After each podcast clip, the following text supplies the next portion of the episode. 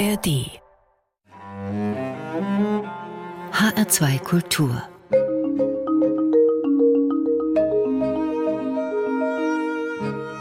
Doppelkopf Heute am Tisch mit Katrin Eigendorf, Kriegsbeobachterin. Gastgeberin ist Andrea Seeger. Katrin Eigendorf, Sie sind seit ungefähr 30 Jahren Reporterin, davon die längste Zeit für das ZDF. Viele Hörerinnen und Hörer werden Sie kennen, weil Sie uns aus vielen Teilen der Welt von Krisen und Kriegen berichten. Lieben Sie eigentlich die Gefahr? Nein, absolut nicht, ganz im Gegenteil. Ich habe eigentlich immer versucht, die Gefahr zu meiden.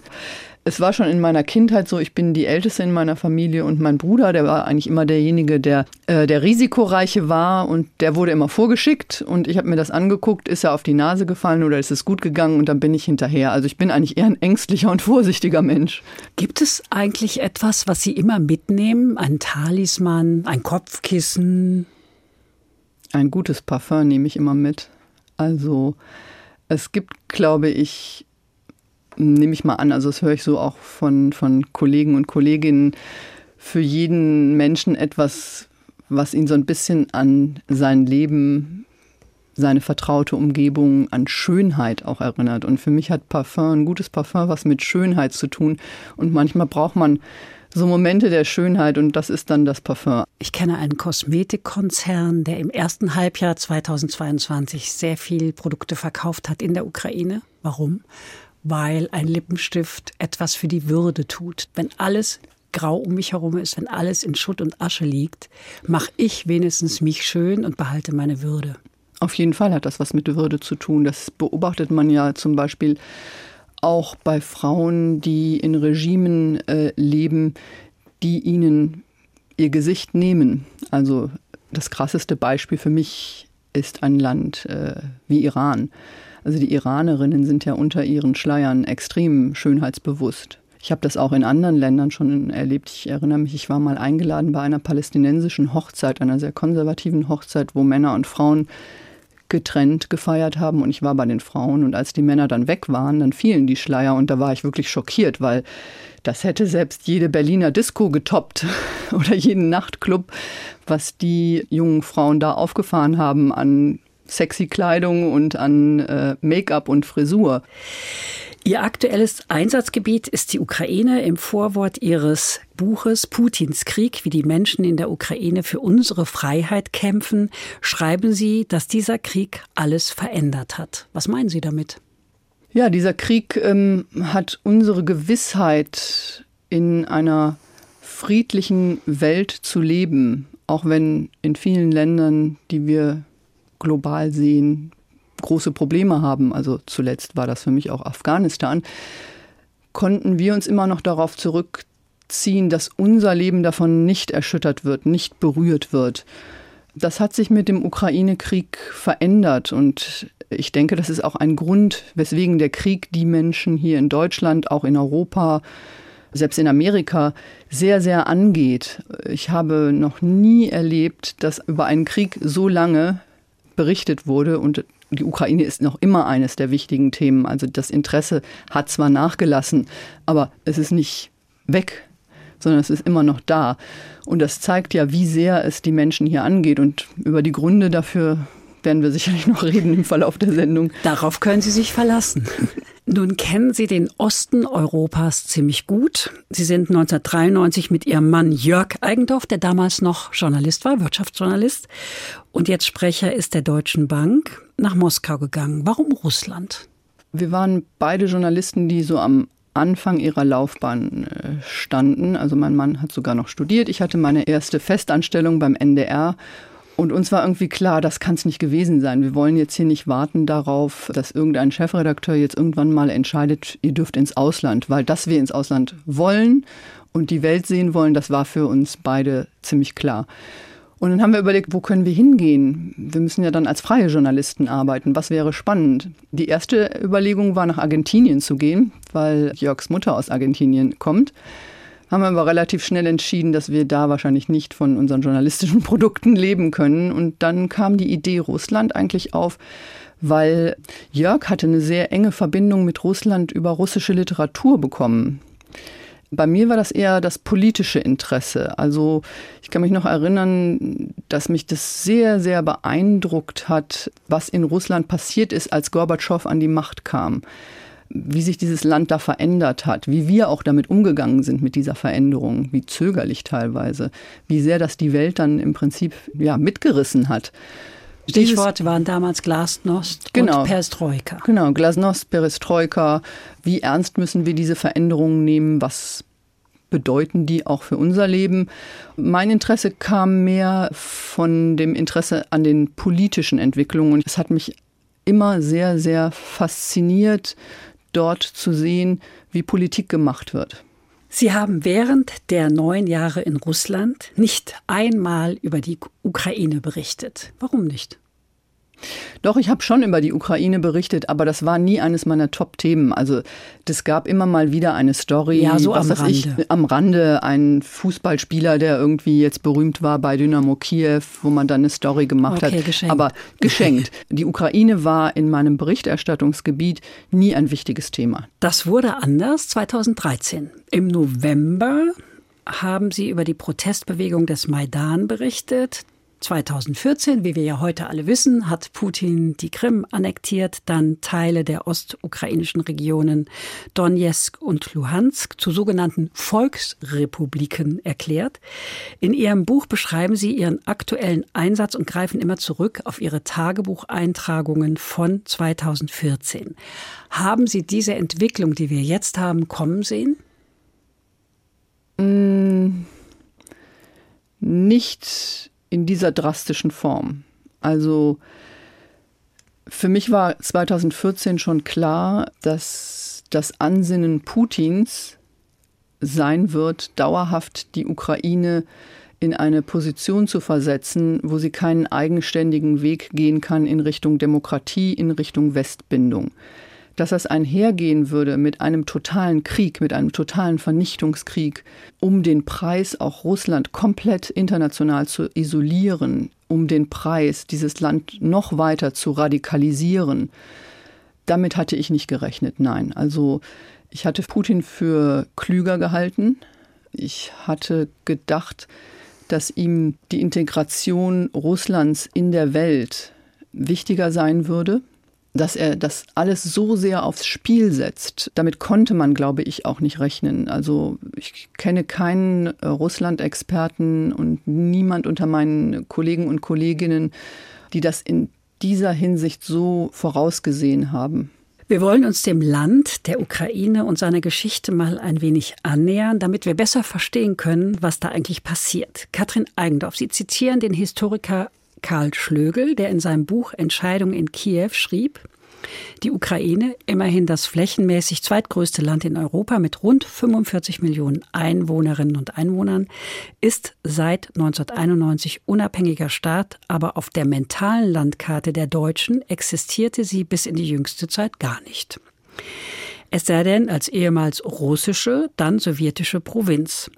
Die Deutschen wissen viel über die Verbrechen der Deutschen in der Sowjetunion, aber Schuld empfinden sie lediglich gegenüber Russen. So als gäbe es nicht Millionen von ukrainischen Rotarmisten, Millionen ukrainischer Ostarbeiter, ganz zu schweigen von der Shoah. Gilt das immer noch? Nein, das gilt nicht mehr, weil der Krieg hat natürlich die Ukraine in einer anderen Form in unser Bewusstsein gebracht. Und die Auseinandersetzung mit den Gründen und Hintergründen für den Krieg hat natürlich auch Experten wie zum Beispiel Karl Schlögel ähm, die Gelegenheit gegeben, mit seiner Botschaft durchzudringen. Und Karl Schlögel ist ja nicht der Einzige, der das Thema bewusst gemacht hat. Also es gibt ja sehr viele Experten, die das schon seit langem sagen und seit langem dafür eintreten. Also Anne Applebaum ist zum Beispiel eine davon, die das immer wieder zum Thema gemacht hat. Oder Timothy Snyder, der jetzt auch immer wieder in den Medien ist. Das waren Leute, denen wurde vorher nicht großartig Gehör geschenkt, beziehungsweise wurden sie sogar noch kritisiert.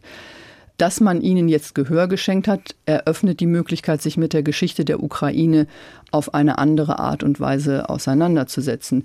Dennoch glaube ich, ist bei uns Deutschen, das beobachte ich, dieses Bewusstsein, dass im Prinzip unsere historische Schuld Russland gilt, sehr, sehr schwer zu beseitigen. Also das ist auch ja nicht nur etwas Rationales, sondern auch etwas Emotionales, was wir da in uns tragen. Und das macht sich auch immer wieder bemerkbar, gerade wenn man mit älteren Menschen spricht. Sie sagen, wie können wir Deutschen uns herausnehmen, Russland den Krieg zu erklären? Oder wie können wir Deutschen jetzt auf einmal Position beziehen in dieser Form?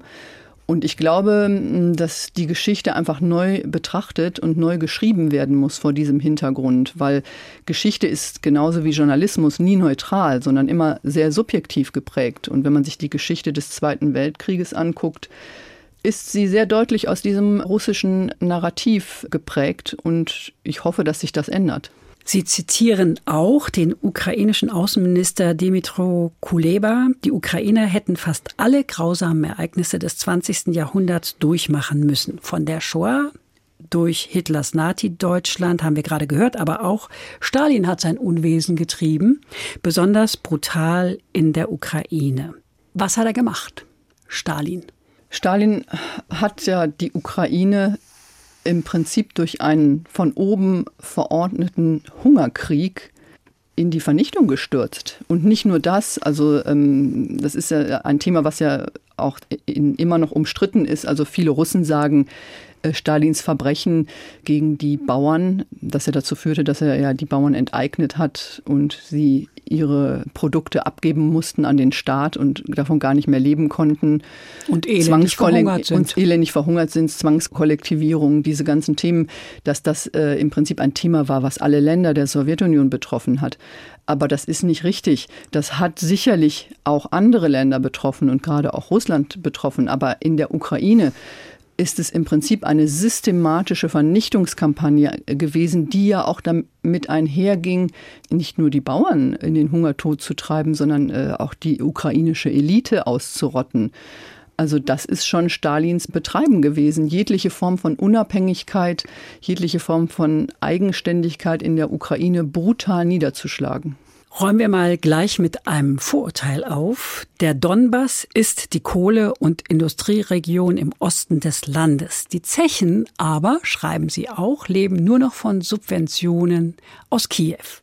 Warum will Putin das Gebiet dann unbedingt haben? Weil es ihn für ihn, für sein Ziel, was ich gerade formuliert habe, die Ukraine daran zu hindern, einen westlichen Weg zu gehen, Demokratie, Annäherung an westliche Bündnisse, ist es das Einfallstor, das bequemste und beste Einfallstor. Die Ukraine ist ein Riesenland und wenn man ganz in den Westen schaut, ist die Ukraine sehr, sehr orientiert nach Europa, sehr, sehr nach Polen orientiert. Während im Osten sind die Menschen sehr, sehr nach Russland orientiert. Es ist der direkte Nachbar, russische Kultur äh, spielt eine große Rolle. Das heißt, das Einfallstor ist über den Osten der Ukraine einfacher gewesen und das Potenzial an Unzufriedenen, die mit dem Regime hadern könnten, ist dort auch größer. Und es ist Teil der, das ist, muss, ist auch interessant, der russischen Militärdoktrin, wenn man sich das mal anguckt.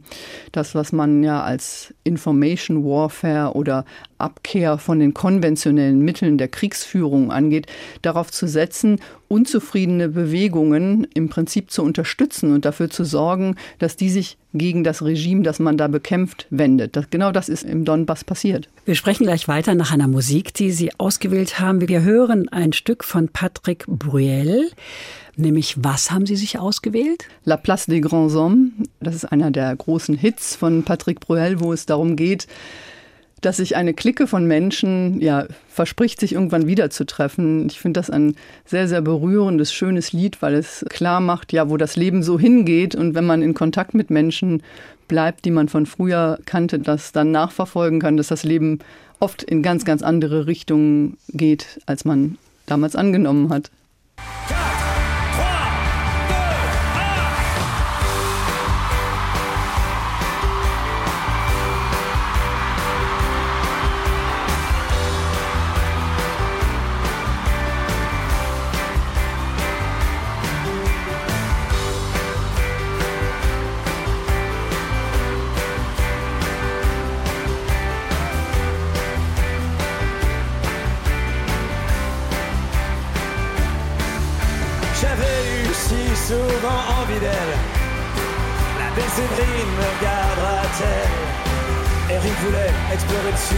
subconscient.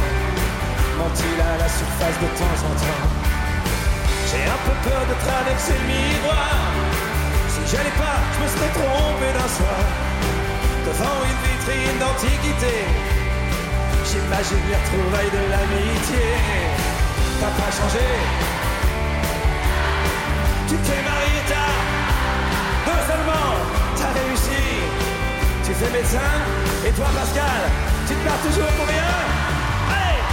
C'était dit rendez-vous dans 10 ans, même jour, même heure, même pomme. On verra quand on aura 30 ans, sous les marches la place des grands hommes.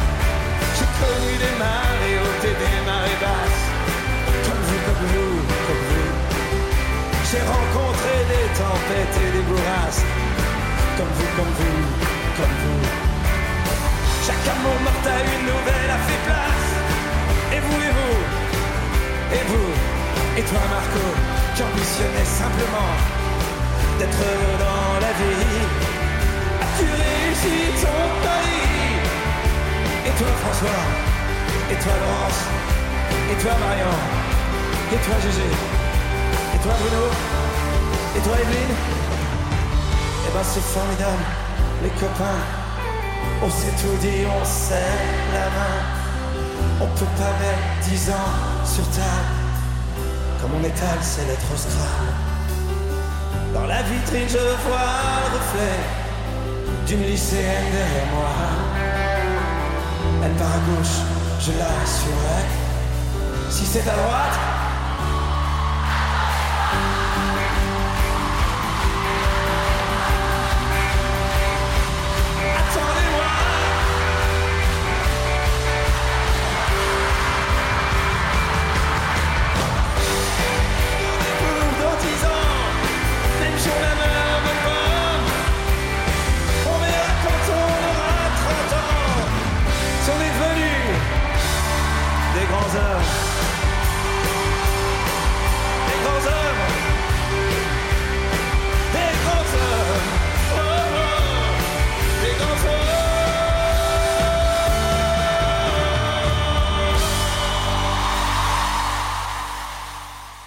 Das war Musik von Patrick Brüel. Sie hören den Doppelkopf in H2 Kultur. Heute am Tisch mit Katrin Eigendorf, Mitleidende. Gastgeberin ist Andrea Seeger.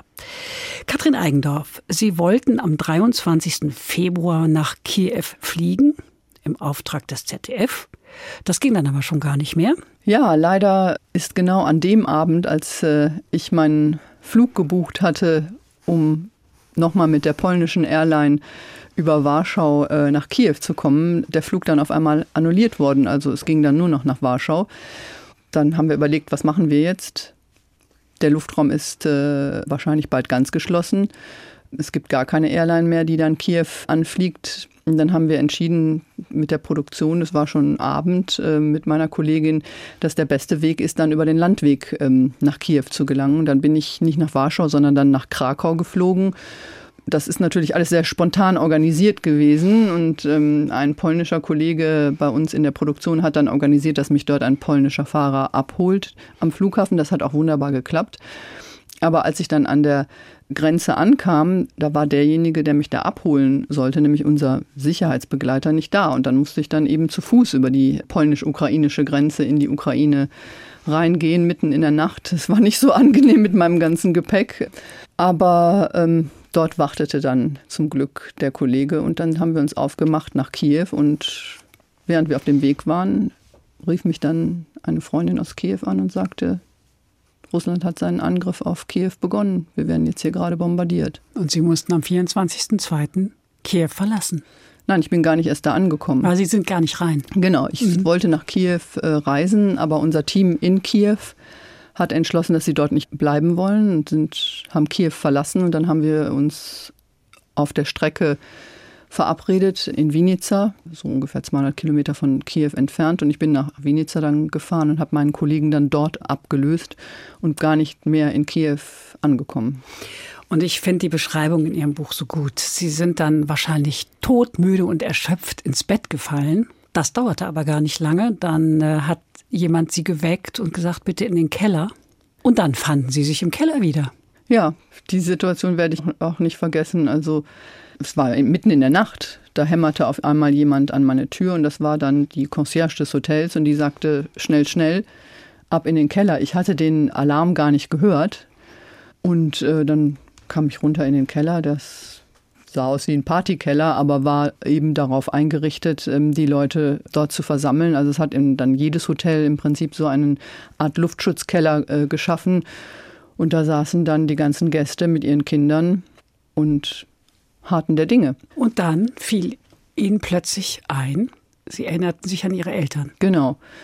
Ich erinnere mich sehr gut daran, dass vor allem meine Mutter ähm, mir das sehr oft erzählt hat, wie es für sie war. Also sie ist 1935 geboren, immer wieder in den Luftschutzkeller zu müssen und wie oft sie da gesessen hat und Hunger hatte und gar nicht wusste, was passiert und wie sehr das ihre Kindheit geprägt hat.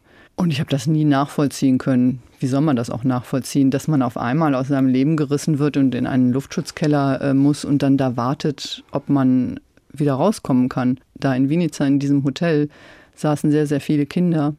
Gestohlene Kindheit. Gestohlene Kindheit. Und keines dieser Kinder hat irgendwie einen Mucks von sich gegeben. Die haben alle ganz brav da gesessen. Und das ist mir dann auch im Verlauf des Krieges, habe ich das ja nicht nur einmal erlebt, dass wir in einen Schutzkeller mussten und bin nicht nur einmal Kindern begegnet, die in so einer Situation waren. Und was mir aufgefallen ist, wie schnell diese Kinder anfangen, dann auf einmal zu funktionieren, also keinen Krach mehr zu machen. Es war Totenstille in diesem Keller. Sie schreiben, dass die Menschen in der Ukraine gastfreundlich sind und hilfsbereit. Was mir auffällt, wenn ich Bilder anschaue, und das tue ich häufig, dann kommt mir das vor, als wenn da ein ganz enormer Zusammenhalt da ist. Woher kommt das?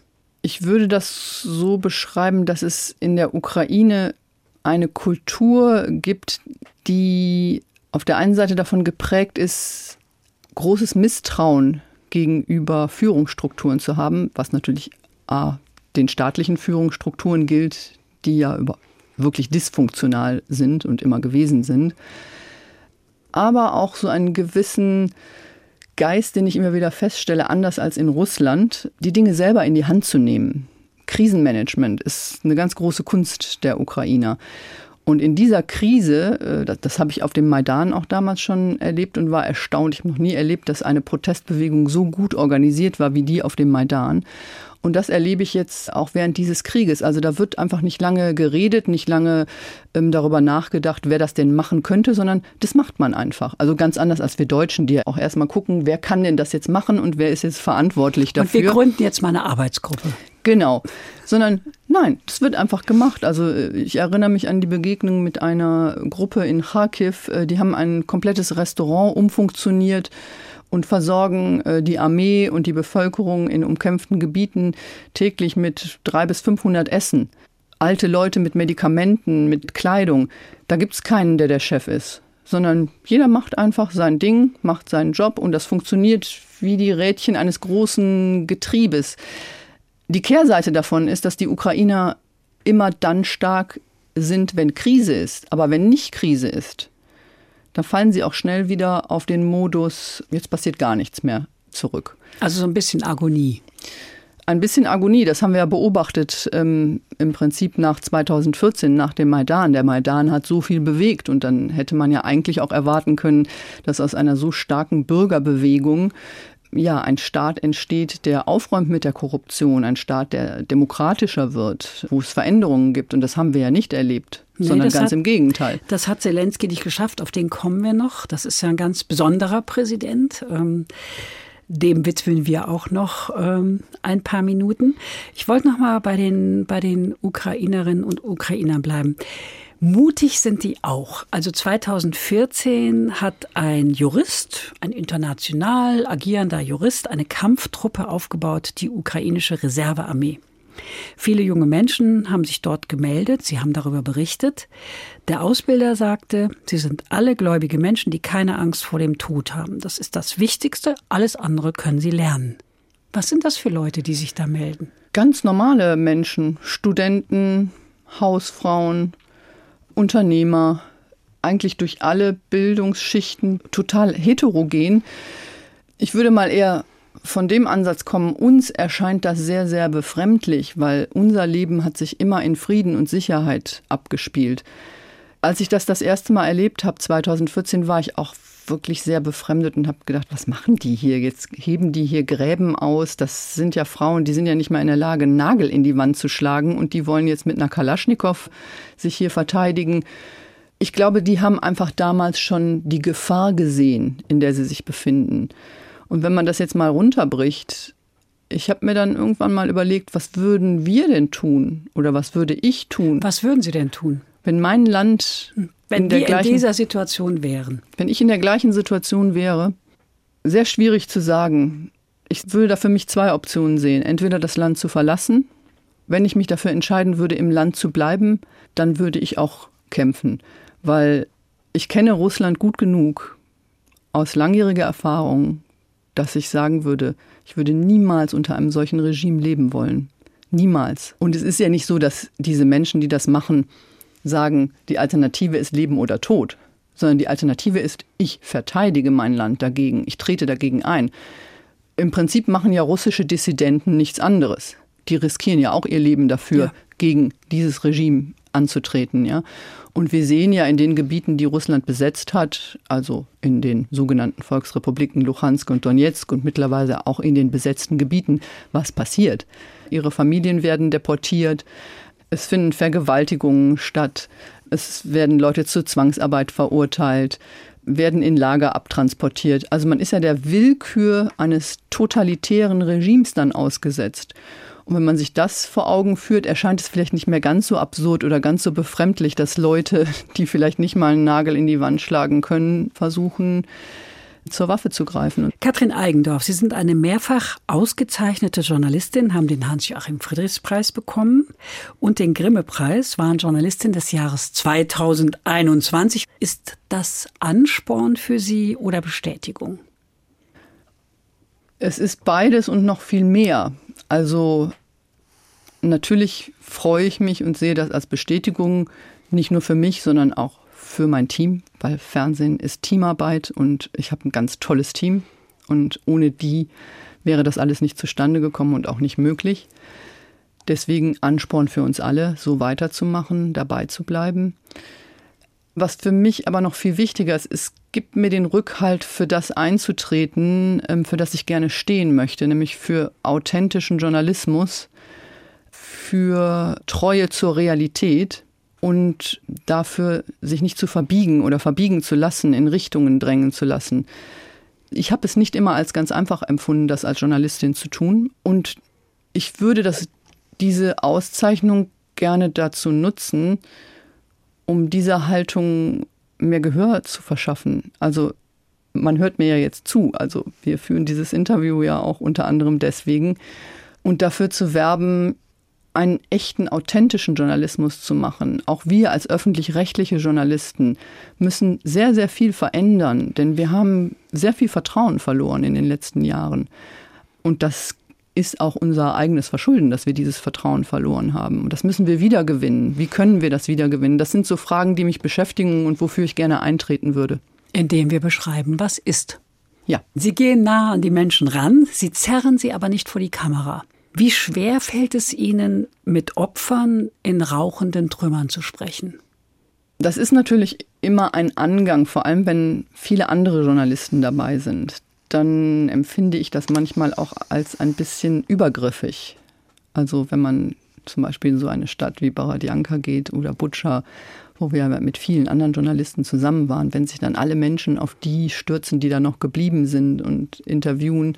Ich bin ja auch Teil dessen, also dann denke ich mir manchmal, das ist eigentlich zu viel für die Menschen und wir müssten eigentlich da ein bisschen mehr Respekt gelten lassen. Da bin ich hin und her gerissen. Wenn das nicht so ist, dann habe ich natürlich auch eher äh, eine Chance, dass mich da ranzutasten, wer will reden. Und äh, man entwickelt da schon ein Gespür dafür, wer reden möchte und wer nicht. Und sehr oft möchten die Menschen auch reden. Man muss halt versuchen, in der Situation dann die Antennen aufzuhaben dafür, was möchten die Menschen erzählen und was möchten die nicht erzählen und auch sich vor Augen zu führen, dass diese Menschen in einer Ausnahmesituation sind, im schlimmsten Fall sogar schwer traumatisiert sind und dass ihre Geschichten natürlich vor diesem Hintergrund auch nicht als eins zu eins so transportiert werden können. Das heißt, Sie ordnen es immer ein. Ich ordne es immer ein, weil die Geschichten, die ich transportiere oder das, was Menschen sagen, soll ja dem Zuschauer die Möglichkeit geben, die Realität vor Ort zu verstehen. Ich nehme mal ein Beispiel. Ich hatte in Borodjanka eine Begegnung mit einer jungen Frau, die hat mir erzählt, dass ihre Freundin von russischen Soldaten vergewaltigt wurde. Sehr emotional, sehr ausführlich. Ich habe dann bei ein paar Dingen nachgehakt, gefragt, wo, was, wie, das, was man halt so tut. Und das wirkte sehr unstimmig. Und ich habe dann überlegt, was mache ich mit dieser Geschichte, die die Frau erzählt, weil das war da ein großes Thema. Alle wollten darüber berichten, dass eben russische Soldaten Ukrainerinnen vergewaltigen, woran sicherlich auch kein Zweifel bestehen kann. Aber ich habe mich entschieden, diese Geschichte nicht zu benutzen, weil sie mir nicht echt erschien. Oft erzählen Opfer auch Dinge, die man hören möchte und verschlimmern Situationen, weil sie im Prinzip etwas bewegen wollen, was ja auch ihr gutes Recht ist. Aber nichtsdestotrotz müssen wir immer bei der Realität bleiben. Und da muss man manchmal auch eine Geschichte beiseite legen, die vielleicht in das große ganze Bild passt. Wie gesagt, ich habe keine Zweifel daran, dass es Massenvergewaltigungen durch die russische Armee gibt aber die in diesem Fall nicht echt wäre. Und das ähm, gehört für mich zu gutem Journalismus auch dazu, dass man sich dann einfach dazu bekennt, ich habe jetzt kein Beispiel oder ich kann das jetzt nicht belegen. Transparenz ist, glaube ich, unglaublich wichtig. Manchmal hat man so den Eindruck, dass wir den Zuschauern oder Zuhörern das Gefühl vermitteln, wir sind so Berichterstattungsmaschinen. Das sind wir natürlich nicht. Und das muss man immer wieder offenlegen. Und das merke ich auch, dass das sehr geschätzt wird, wenn man es offenlegt. Bevor wir gleich zur Rolle des sehr besonderen Präsidenten kommen, hören wir noch eine Musik, die Sie ausgewählt haben, nämlich 1944 von Jamala, das Siegerlied des Eurovision Song Contest 2016. Was ist die Botschaft? Jamala erzählt in, in diesem Song äh, die Geschichte äh, ihrer Familie Krim-Tataren, ihrer Großmutter, die von der Krim vertrieben wurden. Also eigentlich natürlich vor dem Hintergrund des Ukraine-Krieges, der da schon zwei Jahre dauerte, eine hochpolitische Geschichte. Das war auch sehr, sehr umstritten und hat zu viel Ärger geführt, dass dieser Song im Wettbewerb gewonnen hat oder dass er überhaupt eingereicht werden durfte, wurde natürlich vor allem von Russland sehr kritisiert. Aber ich finde, man kann eigentlich gar nicht diesen Unterschied machen zwischen Kultur und Politik. Musik ist natürlich auch immer ein Stück weit und Kultur ist immer ein Stück weit Politik. Sie erzählt einfach ihre eigene Geschichte.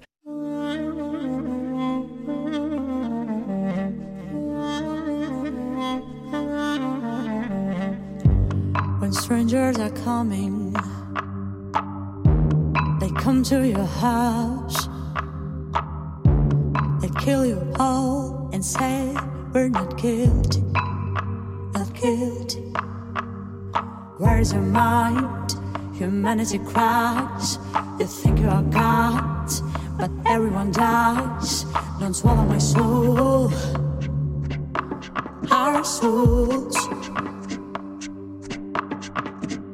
Yaşlığıma toyalma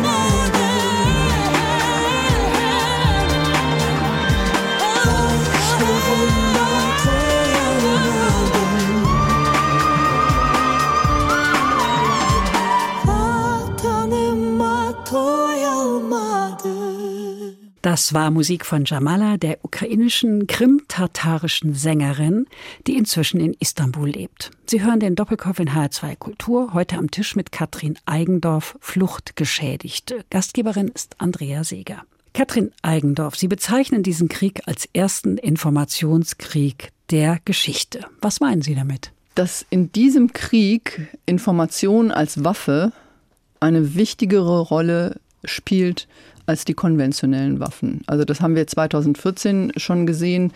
Es ist kein Krieg geführt worden, kein konventioneller Krieg in dem Sinne, dass Bomben gefallen sind oder Schüsse gefallen sind auf der Krim, sondern die Krim wurde in einer Art Informationskrieg besetzt, in dem man klargemacht hat, die Mehrheit der Leute dort wollen nach Russland. Also in einem Desinformationskrieg. Also in einem Desinformationskrieg, genau. Ähnliche Phänomene haben wir auch im Osten der Ukraine gesehen. Also das Kriegsziel, die Ukraine zu destabilisieren, an einer Westorientierung zu hindern, wurde durch massive Desinformation erreicht. Das meine ich mit dem ersten großen Informationskrieg der Geschichte. Und diese Form der Desinformation äh, nutzt äh, Russland ja bereits seit längerem. Es ist auch Teil äh, der russischen Militärdoktrin, kann man alles auch nachlesen dass man im Prinzip mit gezielter Desinformation seine Ziele erreicht, seine politischen Ziele global. Das sehen wir auch in Russlands Umgang mit dem Westen. Das sehen wir mit Russlands Einflussnahme, zum Beispiel in Wahlen wie in den USA. Das ist alles Teil eines großen Informationskrieges. Dieses Narrativ verbreitet Russland vor allem auch natürlich über Social Media sehr stark. Teil dieser Strategie ist natürlich auch Diskreditierung von Journalisten, von Journalisten, die über den Krieg so berichten, wie er passiert. Haben Sie das am eigenen Leib verspüren müssen? Ich habe das schon 2014 erlebt, also gezielte Kampagnen gegen mich auf Social Media wo ich als äh, Lügnerin, als äh, Kriegstreiberin, Nazi-Braut. Ich will das gar nicht jetzt alles hier wiederholen. Bin ich. Äh, auf jeden Fall.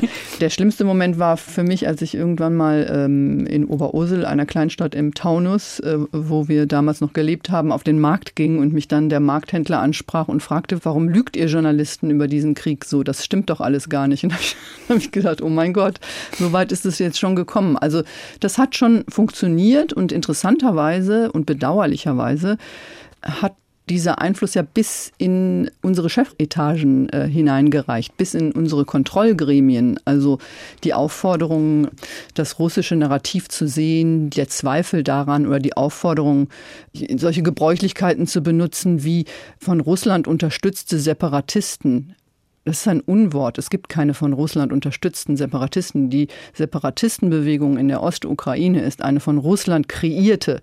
Und die Regierung, die dort implementiert wurde, ist eine von Russland kreierte. Und allein das Wording oder dass man zum Beispiel ähm, nicht von einem Krieg sprechen durfte, sondern dass es bis heute ja teilweise noch von einem Ukraine-Konflikt die Rede ist. Das ist ein Angriffskrieg Russlands gegen die Ukraine seit 2014 und das muss man auch so benennen dürfen.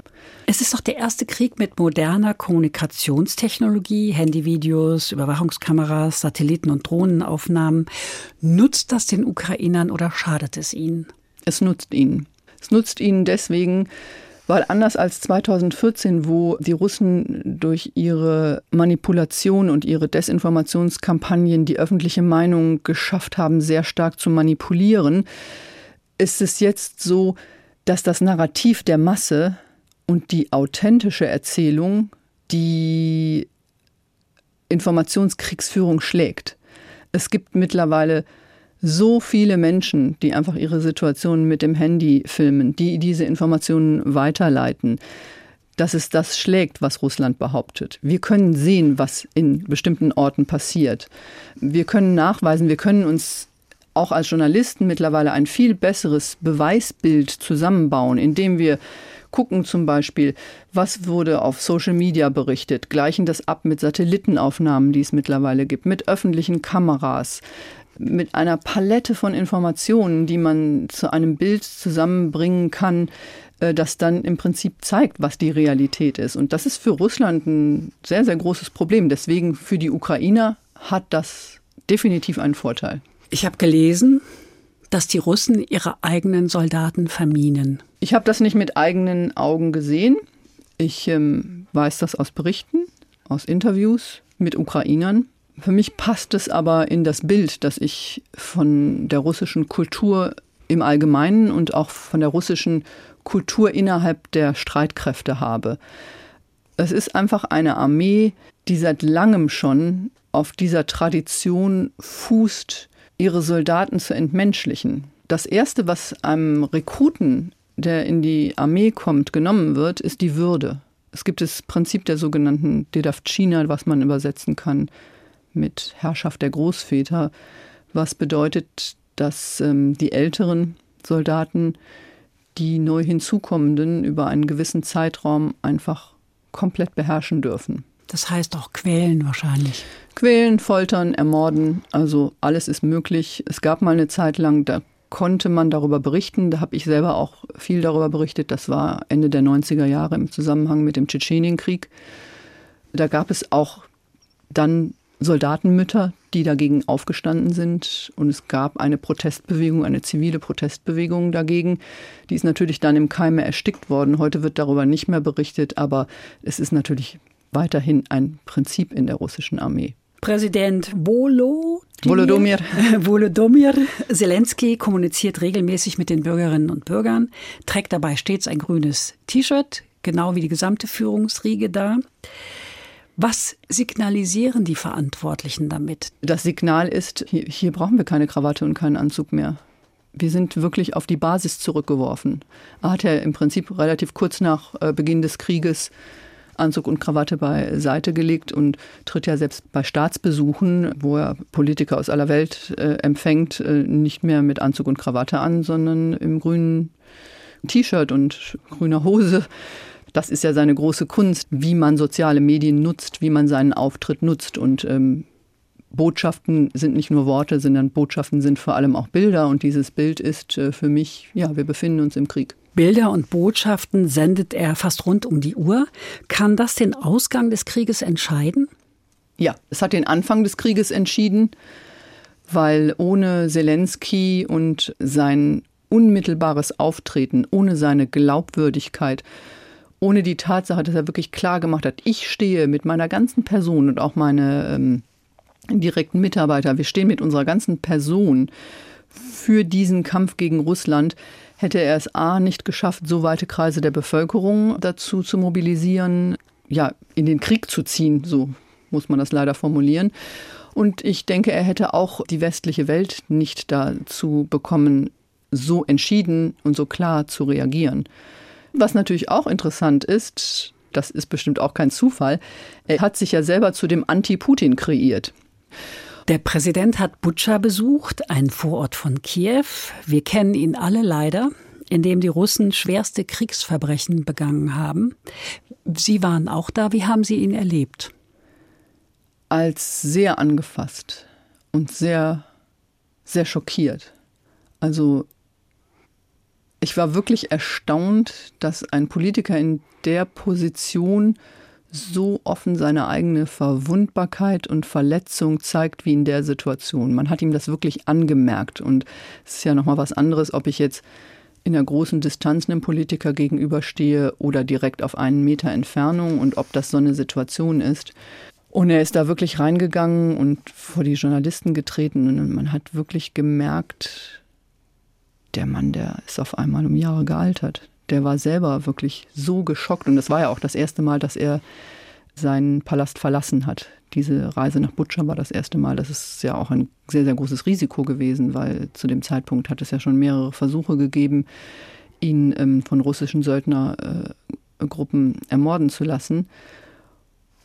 Und ich war wirklich beeindruckt davon, wie sehr dieser Mensch sich mit seiner ganzen Person ja im Prinzip in diesen Kampf wirft.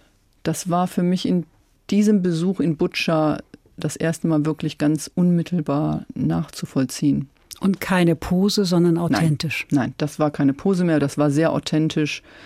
Ich will jetzt hier nicht das Loblied auf Volodymyr Zelensky äh, äh, ähm, äh, singen. Es gibt ganz, ganz viel, was man bei ihm sehr, sehr kritisch sehen ich muss. Sie gefragt, wie Sie es erlebt haben. Aber in der Situation ist das mein Gefühl gewesen, ja. Ich zitiere mal, Menschen auf der Flucht habe ich in den vergangenen Jahren so viele erlebt, dass ich es inzwischen fast wie ein eigenes Trauma empfinde. Schreiben Sie. Was meinen Sie damit? Dass wir mit dieser Situation so oft jetzt schon konfrontiert sind, dass sie ja fast Teil unseres Lebens geworden ist. Also von den großen Fluchtbewegungen, ähm, die wir erlebt haben aus Afghanistan, aus Syrien, jetzt aus der Ukraine, die noch auf uns zukommen werden. Die Tatsache, dass immer wieder Menschen im Mittelmeer ertrinken, dass wir immer wieder Menschen erleben, die sich verzweifelt an uns wenden.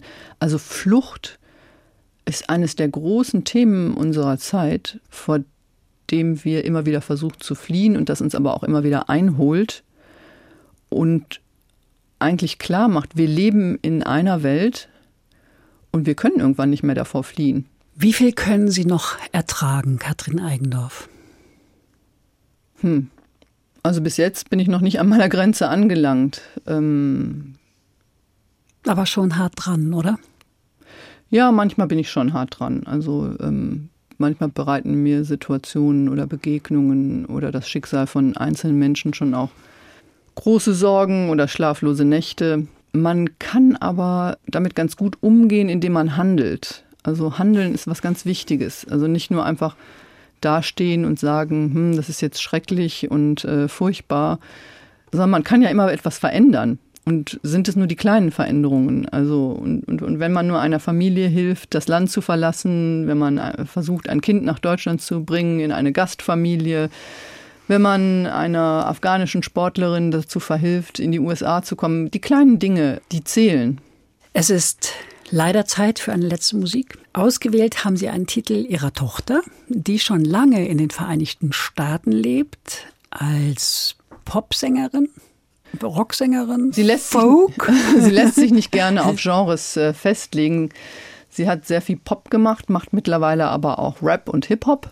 Sie experimentiert mit Musik. Der Song, den wir jetzt hören werden, ähm, der stammt noch aus einer anderen Phase des Lebens.